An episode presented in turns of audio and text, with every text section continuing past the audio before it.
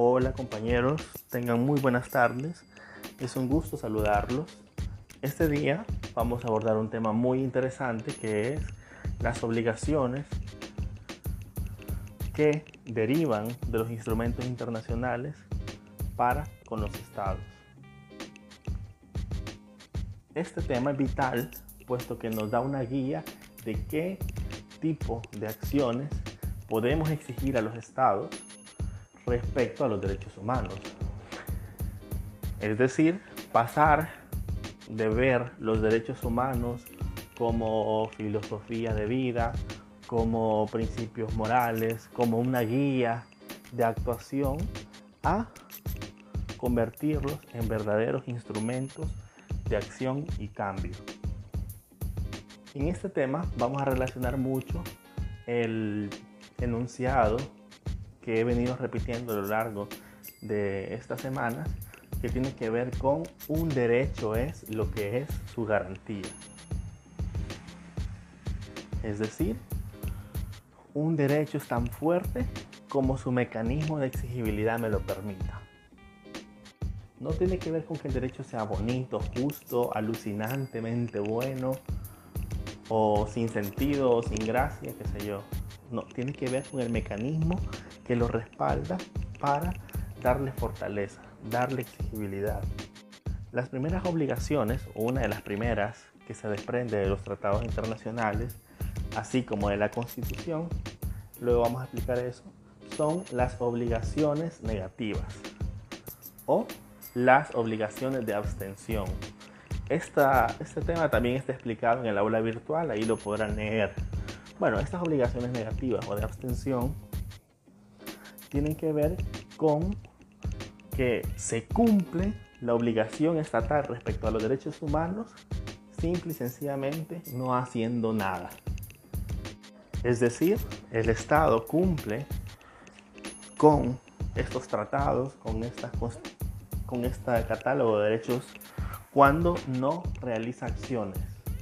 Es decir, respeta los derechos individuales a este tipo de obligaciones también le llamamos negativas, de abstención u obligaciones de respeto. Es decir, que no hace nada para interferir en la esfera individual de estos derechos. Por ejemplo, el derecho a la intimidad.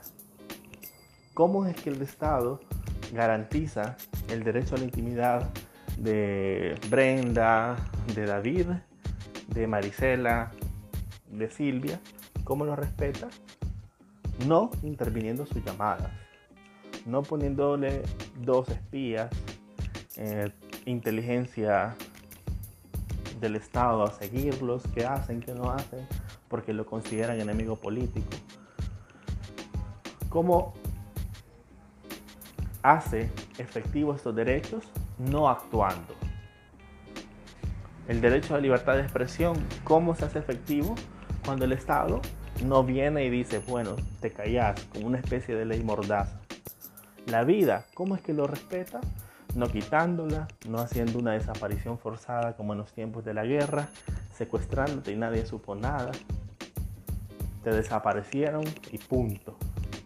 Entonces, muchas de las obligaciones que se desprenden de los derechos humanos tienen que ver con no acción, con un no hacer. Si se fijan en las características de los derechos que se cumplen a partir de una abstención del Estado, es decir, de un no hacer, de una no intervención, son derechos de los denominados derechos individuales. ¿Cuáles son los derechos individuales? Son aquellos de primera y segunda generación. Algunos dicen que son primera generación todos. Recordemos la Revolución Francesa, en los que estaba el derecho al voto, a participar en elecciones, eh, pero también el derecho a, la igualdad formal, el derecho a la vida, a la propiedad, al catálogo que ustedes ya conocen. A este catálogo de derechos se le denomina de primera generación y muchos de ellos, en principio, quiero aclarar esto, en principio, se hacen efectivos a partir de una abstención, es decir, cuando el Estado los deja hacer. Es decir, una obligación negativa de no intervenir. Pero veremos que estas, estos derechos individuales no siempre o no solamente requieren de obligaciones negativas, también requieren de obligaciones positivas. Pero eso lo vamos a ver un poco más adelante. El segundo tipo de obligaciones que se, que se desprenden de los tratados internacionales y de las normativas de derechos humanos son las obligaciones de hacer, es decir, obligaciones positivas.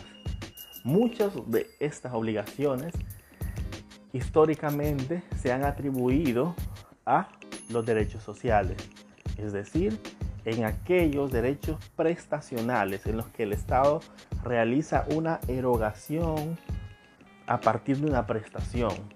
¿Cuáles son estos derechos? Obviamente el derecho a la educación, el Estado invierte en escuelas, infraestructura, docentes, en la salud, en la previsión social,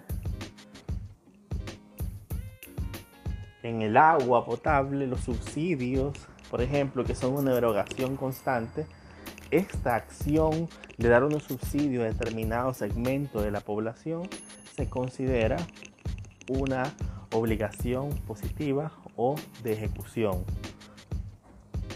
Otro tipo, siempre dentro del rango de las acciones positivas, es la obligación de garantía. La obligación de garantía implica la creación de instituciones que respalden a estos derechos, por ejemplo, una Defensoría del Consumidor, ANDA, el Seguro Social, el Ministerio de Salud, el Hospital Nuevo, que va a requerir una nueva administración. Eso es garantizar el derecho, así como la dotación de fondos para que funcionen estas instituciones. Si se fijan, siempre son acciones, siempre son erogaciones, siempre son organización de nuevas instituciones. Entonces, estos derechos no se cumplen solamente a partir de la abstención. como La libertad de expresión, en el cual el Estado simple y sencillamente lo que hace es dejar hacer. Si interviene y coarta de manera ilegal, quebrante el, derecho. Eso era aquel tipo de obligaciones, las negativas. En las positivas, todas las acciones son de hacer, de brindar presupuesto, de brindar un aparataje y de fomentar su sostenimiento. Entonces las obligaciones son positivas. Históricamente se le ha atribuido este tipo de obligaciones a los derechos de segunda generación o derechos sociales. ¿Cuáles son esos derechos sociales? Son aquellos que surgen a partir de la Segunda Guerra Mundial, ustedes saben, y tienen una característica de intervención. Bueno, el tercer tipo de obligación que se comprende en los tratados e instrumentos de derechos humanos son las obligaciones de protección. Estas tienen como fundamento lo mismo, proteger derechos humanos. Una de estas puede ser la Defensoría del Consumidor, que defiende los derechos del consumidor de la población. Bueno, en medio ambiente, bueno, viene Fábrica Récord y empieza a contaminar determinado río, determinado lugar. El Estado tiene obligación de ir e intervenir, cerrar, poner multas o al menos debería, de imponer sanciones, de hacer responsable la empresa que contamina de las poblaciones aledañas que ha estado dañando la contaminación realizada. Ese tipo de obligaciones de protección también se desprenden de los tratados. Y por último, otro tipo de obligación que se desprende de los instrumentos de derechos humanos son las obligaciones de promoción, es decir, aquellas campañas, obligación de, realizar campañas educativas, formativas, de concientización de la población. Este tipo de obligaciones también se encuentra en los tratados y el Estado, los Estados participantes, suscriptores, están obligados a llevarlos a cabo precisamente para eso, para elevar el nivel de conciencia respecto a los derechos humanos. Habiendo hecho un repaso de estas categorías, es necesario hacer un comentario respecto a que los distintos grupos de derechos, los distintos grupos de derechos, es decir, los de primera, segunda, tercera generación, que si bien nos sirven en una cronología histórica para determinar cuándo surgen, estos derechos no solamente requieren de un tipo de obligación estatal. Esa es una de las grandes falsedades que se ha hecho históricamente para atribuir primacía a los derechos individuales.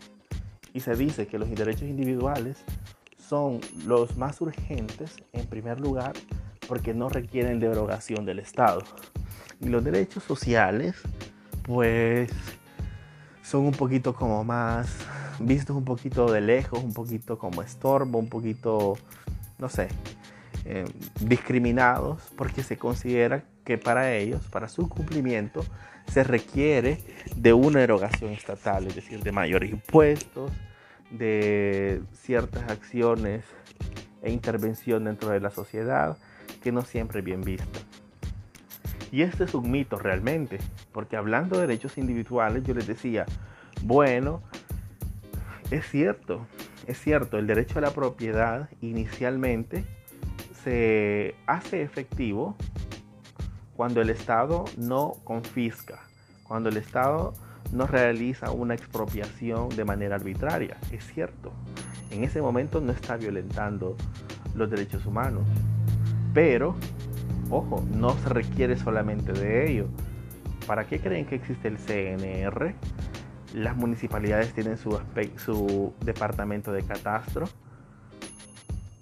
es decir, dota de ciertas instituciones, hace una erogación de dinero para que estas instituciones puedan garantizar esos derechos.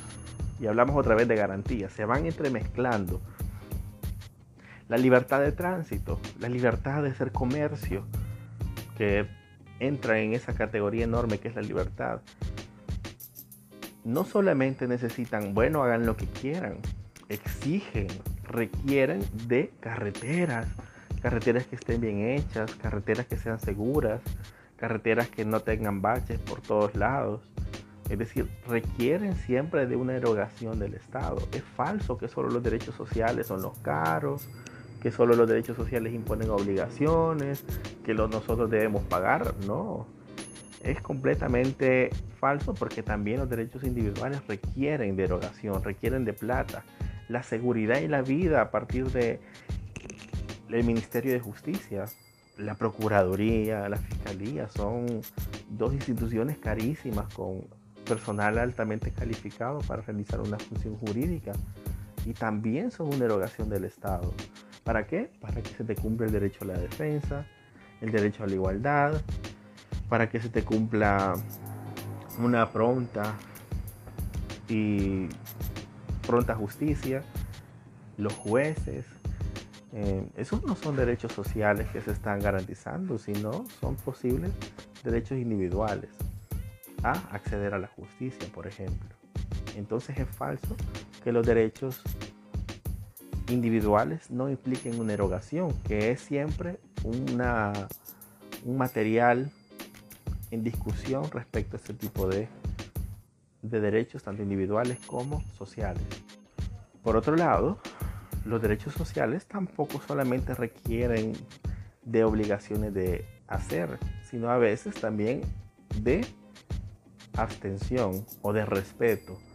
Si en determinado año la salud pública ha alcanzado el 8% del PIB y es un récord y se ha visto la mejora, una de las obligaciones que se desprenden de los tratados es no desmejorar los logros en derechos humanos realizados. Es decir, si ya se le dio el 8% del PIB, el siguiente año o dentro de dos años no debería quitarse, a no ser que esté justificado, presupuesto para que vaya en detrimento de la salud pública de un Estado. Es decir, siempre se están entrelazando, siempre están entrecruzándose todo este tipo de obligaciones y no es que el mito de, bueno, los derechos individuales son baratos y son de omisión, no hace nada el Estado.